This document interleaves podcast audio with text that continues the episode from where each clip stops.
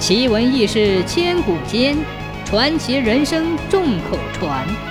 千古奇谈。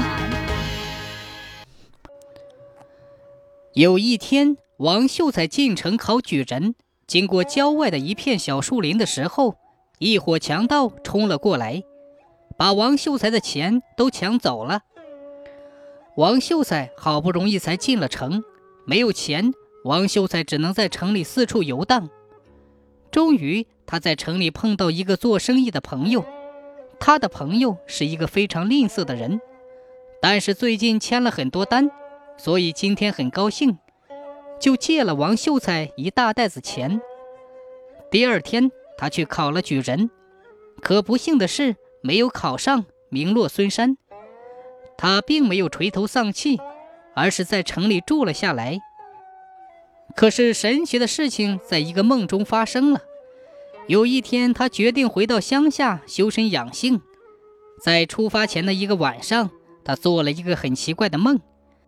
他梦到古代的工匠鲁班对他说：“有一个地方刚刚发了大水患，那里的桥被冲毁了，现在那里很需要一座桥。”他去到一个很贫穷的地方，果不其然，听到那里的老乡说：“前几天发大水，把这里唯一的一所桥给冲毁了。”他立即按照鲁班教他的方法，可是鲁班教他做的是一座石桥，可是那里石料严重缺乏，于是他想到了用木材代替，可是木材终究是木材，石头终究是石头。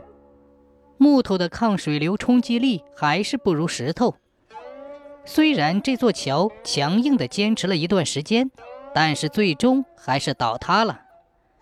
于是王秀才想到了用船一艘连着一艘来当桥。刚开始的时候遇到了一点困难，还好那条河的水流不是太急，要不船都会冲散的。从此，大家可以安全的过河了。这也就是第一座船桥的诞生。